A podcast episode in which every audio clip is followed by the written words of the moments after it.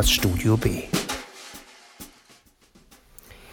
Lob und Verriss, ihr hört die Diskussion über die Bücher, die wir in den vergangenen Wochen vorgestellt haben. Ich begrüße an den Mikrofongeräten in der Falschgoldschen Küche Anne Findeisen. Hallo. Herrn Falschgold. Hallo. Und meine Wenigkeit Irmgard Lumpini. Wir suchen, wenn wir die, über die Bücher sprechen, die wir in den letzten Wochen rezensiert haben, immer ein übergreifendes Thema. Und wenn die Bücher derart unterschiedlich sind, wie sie das heute sind, nehmen wir ganz große Begriffe, unter die sich alles fassen lässt. Diesmal ist es die Zeit. Herr Falschgold besprach von Benjamin Labatut, When We Cease to Understand the World im Deutschen. Das Blinde Licht. Das blinde Licht, richtig, das blinde Licht. Das blinde Licht, äh, wo es um Wissenschaftler, ihre Entdeckungen, die Auswirkungen auf die Welt und unser Unverständnis über die Welt geht. Anne Findeisen hat Anne Tylers The Redhead by the Side of the Road im Deutschen. Der Sinn des Ganzen. Der Sinn des Ganzen besprochen, indem es, indem es um einen Mann geht, der in der früheren Mitte seines Lebens angekommen ist und in dem Zeit insofern eine Rolle spielt, dass er an die Vergangenheit erinnert wird und dies wiederum Auswirkungen auf seine Gegenwart hat und seine Psyche und sein Leben und sein Handeln. Und ich habe die Option eines Klassikers gezogen und eine über zwölf Jahre alte Rezension wieder hervorgeholt. Sie heißt Real Knockouts und ist von Martha McCorgy geschrieben worden im Untertitel The Physical Feminism of Women's Self-Defense und behandelt, hier kommen wir wieder zur Zeit, da bin ich gespannt, das Verständnis über die Wehrhaftigkeit von Frauen und ihre Möglichkeiten zur Gegenwehr in verschiedenen Zeiten des vergangenen Jahrhunderts. Okay, gut. Clever. Äh, womit fangen wir an? Wir beginnen in der Reihenfolge der Rezensionen, wie sie erschienen sind. Also Herr Falschgold. Das äh, seltsam übersetzte, wie immer seltsam übersetzte Buch, Das blinde Licht, ähm, im Original When We Cease to Understand the World, einfach hätte man einfach übersetzen können, weil es geht um nichts anderes als dass Heisenberg und Bohr, die beiden Physiker, in, zu Beginn des 19., zu Beginn des 20. Jahrhunderts der den Wissenschaftlern und damit auch uns allen vorgerechnet hat, dass wir die Welt nicht erkennen können. Das ist eigentlich der, die Quintessenz des Ganzen. Wie Labatut sich dann daran robbt an, dieses, an diese Erkenntnis, ist, das ist die eigentliche Kunst, weil äh, er kommt da von ganz hinten und äh, durchs Auge. Aber das, äh, der, der, der Tenor ist, dass wenn wir bewiesen bekommen, dass wir die Welt nicht verstehen können werden, werden wir alle verrückt werden. Die äh, Wissenschaftler, die im Buch zu Wort kommen, sind alle miteinander, haben den kleinen Treffer bekommen, ob der Erkenntnis, also äh, sind in Hospitalen gelandet, sind ähm, auf Bergen gelandet als Eremiten oder auf Helgoland. Nee, wie heißt das? Wie heißt das Ding da oben? Äh, die nördlichste Insel in der Nordsee. Doch, Helgoland. Das ist doch dieser, dieser, dieser Felsen in der Nordsee. Dort ist auf alle Fälle Heisenberg verrückt geworden. Sind aber alle wieder zurückgekommen aus ihrer Verrücktheit. Und wie wir äh, nicht verrückt werden, das kann man dann äh, sich überlegen. Das ist eigentlich der Anstoß des Buches, dass ähm, die Erkenntnis und die, äh, der kleine Brainfuck, den man dann dadurch bekommen hat. Ich bin da so ein bisschen drüber gestolpert in äh, der Rezension von Herrn Falschgold, der geschrieben hat, können wir damit leben, dass wir die Welt nicht verstehen können? Natürlich nicht. Und ich denke, obviously, okay. sehr offensichtlich leben nahezu sieben Milliarden Menschen auf der Welt. Mhm. Und äh, die meisten können das ganz gut akzeptieren, dass sie nicht alles verstehen. Und in dem Werk äh, von Benjamin Labatut geht es ja auch darum, dass die Leute die ganzen Jahrhunderte forschen und versuchen, die Welt zu verstehen. Und es geht darum, welche Preise sie selber mental dafür bezahlen mhm. und äh, was es eben für die Menschheit bedeutet, dass im Prinzip zwar immer mehr äh, entdeckt wird und nachgewiesen werden kann und äh, theoretisch ausgedrückt werden kann, wie Dinge funktionieren, aber am Ende die Welt trotzdem nicht äh, komplett durchdringbar ist. Aber äh, das hält ja Leute nicht ab, davon ihr Leben zu leben. Und äh, auch Goethe hat ja, wie wir wissen, in seinem Faust schon festgestellt, Und siehe, dass wir nichts wissen können, das will mir schier das Herz verbrennen, musste ich gerade spontan dran denken. Das ist äh, ein ganz hervorragender äh, äh, ich aber noch, Einfall. Ich habe aber noch ein anderes Zitat, was mir in dem Zusammenhang auch gleich in den Sinn kommt. Und zwar hat Rilke nämlich mal geschrieben, du musst das Leben nicht verstehen, dann wird es werden wie ein Fest.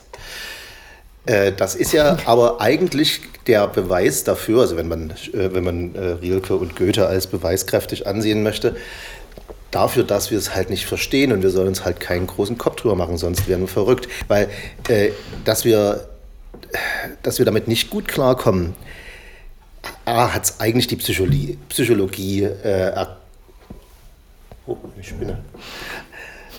A, hat die Psychologie an und für sich schon bewiesen. Man spricht ja davon, dass man, wenn immer man etwas nicht versteht, sich irgendwas drumherum baut. Also Aberglaube ist mal das Allereinfachste, was, was der Mensch ist. Ich esse, habe jahrelang keine Hühnchen gegessen, wenn Dynamo Dresden gespielt hat, weil ich das gemacht hatte, als die gegen Bayer Uerdingen verloren hatten, so ganz unerwartet. Ich konnte es mir nicht erklären, also ist in meinem Kopf die Verbindung entstanden. Gott, das, der Glaube an Gott ist ja nichts weiter wie das Eingeständnis, dass wir nicht alles wissen können, also glauben wir. So, und ähm, wir, Wissenschaft, wir Wissenschaftler des Lebens, also die Wissenschaft, die, das, die dem Ganzen auf den Grund gehen möchte, war eigentlich immer ausgegangen davon, dass man am Ende alles verstehen kann. Determinismus hieß der Grundbegriff, dass sozusagen, ich brauche nur genug Informationen, dann kann ich die Zukunft vorhersagen. Und Heisenberg hat gesagt, no way. Und alle waren am Ende äh, technisch überzeugt davon, also die mathematischen Gleichungen machten alle Sinn, aber viele Wissenschaftler haben es bis heute regelrecht nicht, äh, nehmen es nicht wahr, also glauben es nicht. Einstein war der größte Richter, der gesagt hat, kann ich nicht glauben, dass wir nicht alles verstehen können. Und auch in der Schule lernen wir ja nicht das Heisenbergsche Quantenmodell oder wir lernen das so ein bisschen nebenher, weil man es eh nicht verstehen kann. Gelehrt wird das äh, ganz normale Atommodell mit Protonen, Elektronen, Neutronen. Was Heisenberg gesagt hat, das ist falsch. Und äh, warum lernen wir es? Weil es eigentlich bis äh, in die äh, Region GPS-Empfänger, dort muss man dann anfangen mit Quantenphysik äh, äh, zu rechnen. Bis dahin genügt dieses ganz normale Modell. Da drehen sich halt Elektronen um Protonen.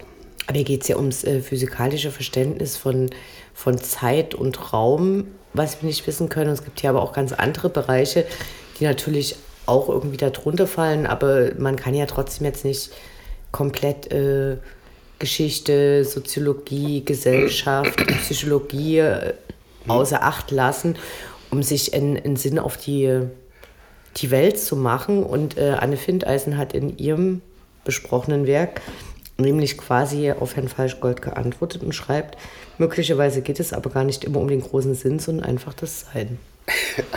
ich bin absolut dafür. Und wie gesagt, wir machen das ja automatisch, einfach um nicht verrückt zu werden. Aber ich muss sagen, mir war dann, wenn ich darüber nachgedacht habe, ein bisschen schlecht, wenn äh, ich weiß, dass es äh, Erkenntnis nicht geben kann, dann lohnt sich der, wenn man das wirklich weit denk, weiterdenkt, lohnt sich der ganze Shit eigentlich nicht, weil man will ja immer rausbekommen, woran es liegt, wenn irgendwas passiert.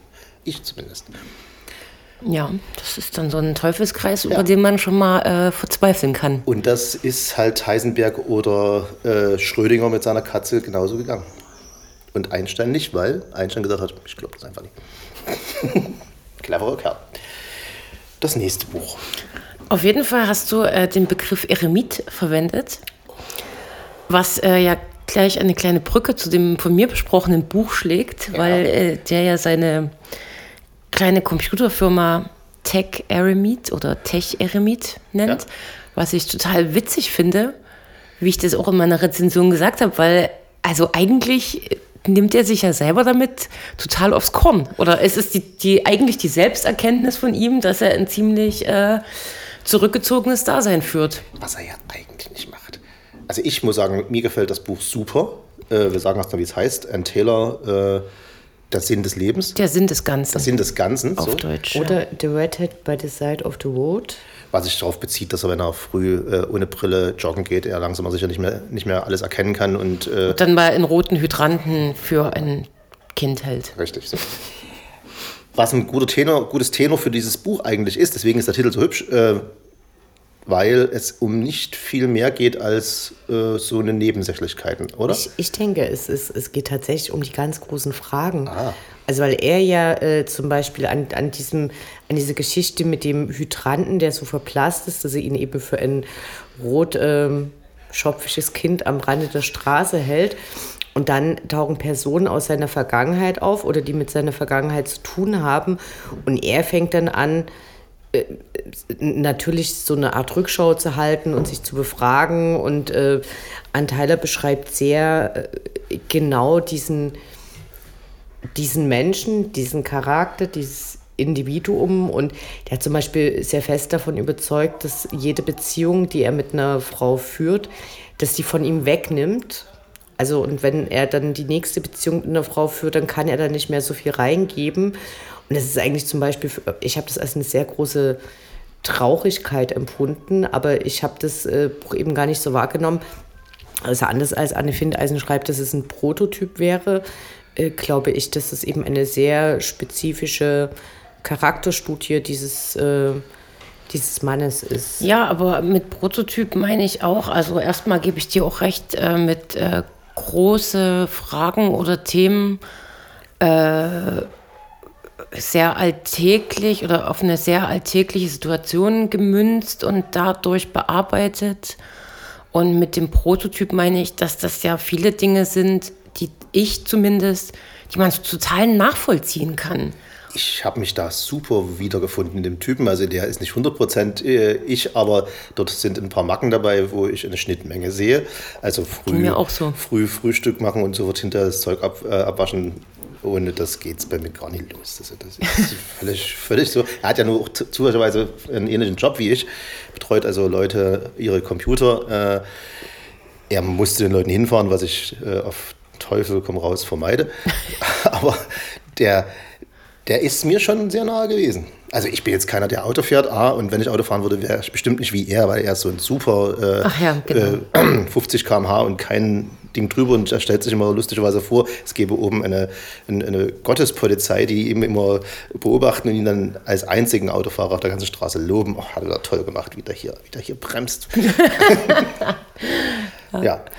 Aber insofern ähm, passt das ja mit dem Prototypen, weil ähm, ich glaube, viele Menschen sich oder zumindest so gewisse Macken von ihm halt total nachvollziehen können oder das an sich selber. Und das sind ja, auch es werden ja viele Charaktere beschrieben, genau, also er ist ja nicht der Einzige. Das ist ja eigentlich auch das Schöne, diese ganzen kleinen Episoden, sei es mit seiner Familie oder diesen Kunden und Kundinnen, die er da betreut.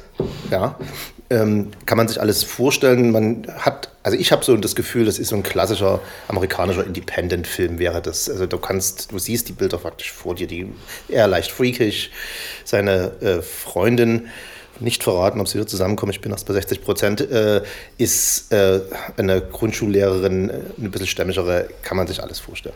Diese chaotische Familie, die er hat, also seine, ja. seine Brüder und Schwestern. Tolles Buch. Also einfach toll zu lesen und na klar kann man in jedem Buch, und das, das, ist, ein, das ist ein richtiges klassisches, klassischer Roman, ne? also äh, und das ist ja auch das, das, was ich absolut faszinierend finde, wenn Autoren das können, wenn sie keine Story äh, vorantreiben müssen, thrillerartig, sondern einfach nur äh, in ihrer Sprache so selbstbewusst sind, zu sagen, ich erzähle jetzt einfach eine Geschichte und es wird euch schon gefallen, weil ich so gut schreiben kann. Ja, finde ich auch sehr äh, faszinierend. Es macht vielleicht auch Lust auf mehr. Ich habe dann noch so ein bisschen über N. Äh, Tyler weitergelesen, die berühmt ist dafür, dass sie eben Individuen gestaltet. Ja. Und äh, die formuliert zum Beispiel so viel wie möglich äh, Spezifisches über äh, deren Charakter, bevor sie überhaupt mit der Geschichte anfängt.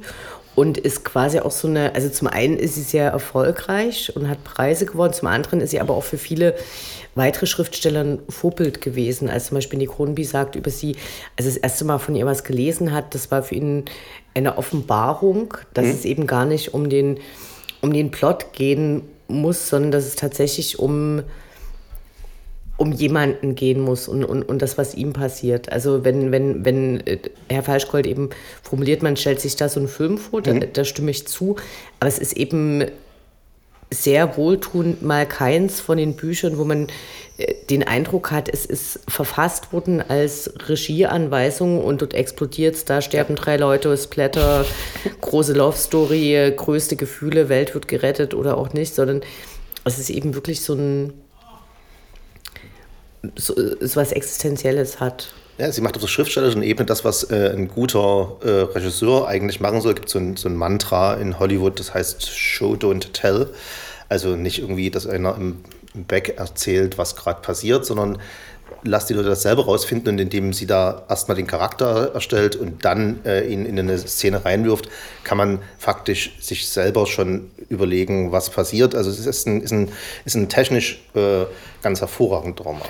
Und es ist ja aber trotzdem auch nicht so, dass ähm, gar nichts passiert, wie dass dieser junge Mann da vor seiner Tür steht und behauptet, äh, sein, möglicherweise sein Sohn zu sein oder dass sich dann sich die Freundin, genau, ja, genau. Und auch, dass diese Freundin sich dann trennt. Ähm, aber das Schöne ist eben, dass das so ruhig erzählt wird und nicht irgendwie reißerisch ist oder man denkt, uh, jetzt muss hier wieder irgendwas passieren, damit es spannend bleibt. Und wenn du sagst, äh, die, oder ich kannte Anne Taylor überhaupt nie, ähm, sie ist 44 geboren, hat über wie viele Bücher geschrieben? 20, glaube ich, Romane. Da hat man was für den Sommer zu lesen. Absolut, ich. ja haben wir eine Brücke zur, die zu, Zeit. zu, zu, die zu Real Knockouts. Genau, vom äh, Nichtverstehen der Zeit über ja. die Zeit eines Menschenlebens. Ähm, ich habe das in der Rezension schon relativ ausführlich be, äh, besprochen. Ich habe das Buch Ende, der, Ende des letzten Jahrhunderts, Anfang dieses Jahrhunderts in den USA gekauft in Ithaka. Wir sind so alt. wir sind so alt. Wir haben im letzten Jahrhundert Bücher gekauft.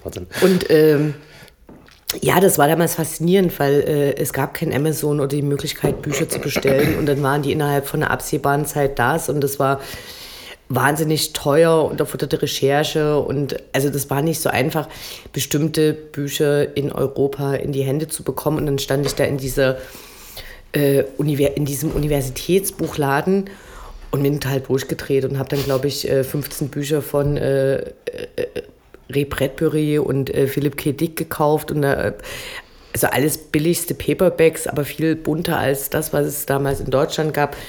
Und äh, die hatten zwei Regale mit feministischer Literatur. Und ich habe da große Teile davon heute noch zu Hause. Im Nein, du hast ja geschrieben, du hast, du hast die Rezension ja vor zehn oder sogar vor, genau. zwölf, vor zwölf Jahren hast du die geschrieben und hast damals oder hast in dieser Rezension schon anklingen lassen, dass das eins von den Büchern ist, von, von denen man weiß, das wird ein, das eigene Leben verändern.